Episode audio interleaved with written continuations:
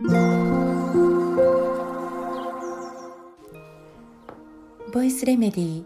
心と体にちょこっといい話。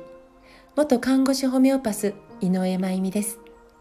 ここ数日花粉症のことについてお話しさせていただいてきましたが、えーと、一旦ちょっと、えー、中断して、えー、明日東日本大震災、えー、12年を迎えます。なので、えー、今日と明日はそのことについて私の思うことをちょっと語らせていただきたいなと思っています、えー、南海トラフ巨大地震、えー、今から起こるよということでメディアでも随分報道が、えー、頻繁に、え、されるようになってきましたね。なんか NHK ではドラマの報道放映もあったみたいです。私はちょっと、え、見てないんですけど、え、見た方ももしかしたら多いのかなと思います。いつ来ても不思議ではないんですよねこの地震は。で前触れがない前触れなく来るというか私たちは、まあ、もしかしたらある意味本能的に前触れをキャッチすることができなくもなっているのかもしれないしあるいは、まあ、科学技術的にというかはもう予知することって可能なのかもしれないんですけど、えー、それはこうなかなか一般レベルには周知されないというそういう、えー、なんか大きな力の目隠しと言ったらちょっと嫌な言い方かなによってまあ基本的には前触れなく突然経験することになるんですよね。まあ、そんな中、えー、南海トラフ巨大地震は来る？と、えー、まあ言われているわけなんですけど。でまあほんの1ヶ月前にトルコでもとても大きな地震が起こりました。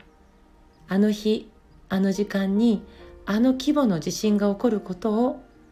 あの場所に住んでいるたくさんの市民は知る方法もまあ、準備する方法も、えー、覚悟する時間もなかったわけですよね。なかったとは言い切れないかもしれないんですけどでもほとんどの人がそんな状況であれを経験したと思います。南海トラフ巨大地震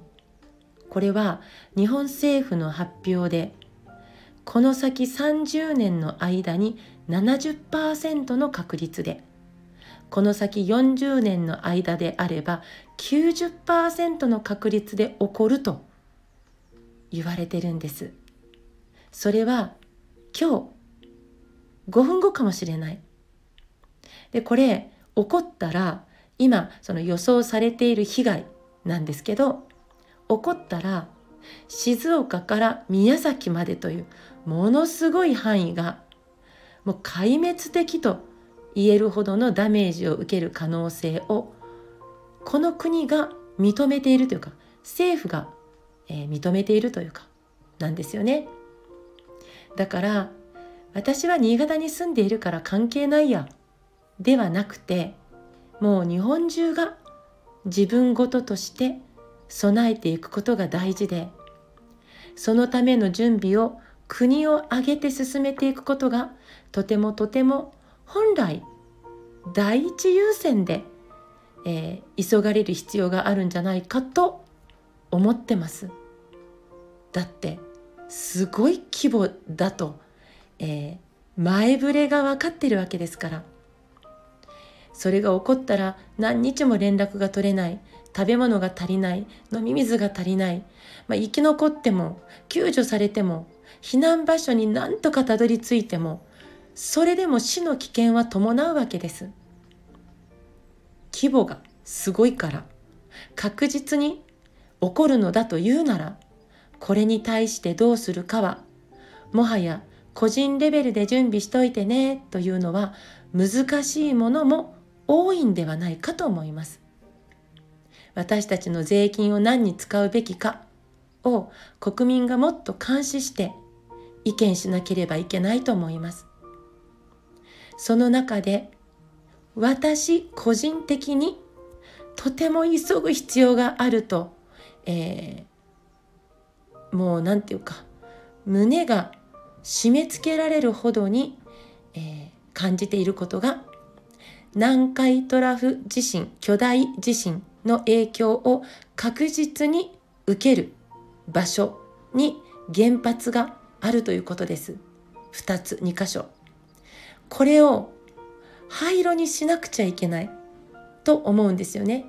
早く確実に影響を受けるのは2箇所なんですけど場合によってはもっと増えるんじゃないかとも思います。巨大地震の影響の報道って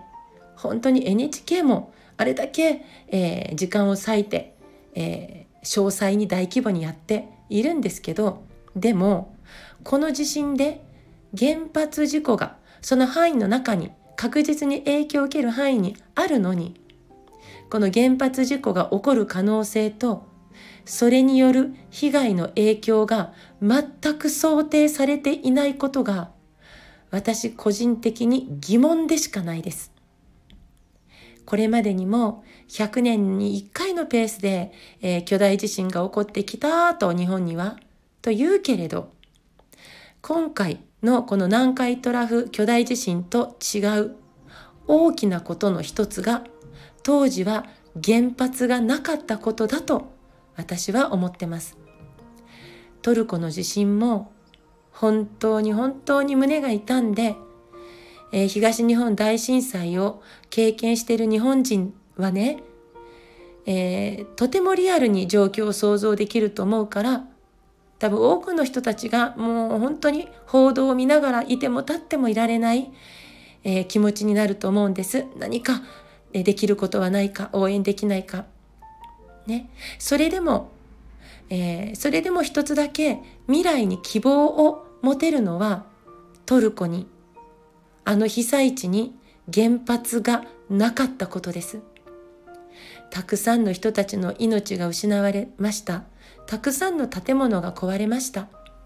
これから本当に何年もかけないと元の暮らしを取り戻せないって思うけど、それでも原発事故がなかったことは未来への希望だと私は思っています。明日東日本大震災から12年を迎えます。この地震によって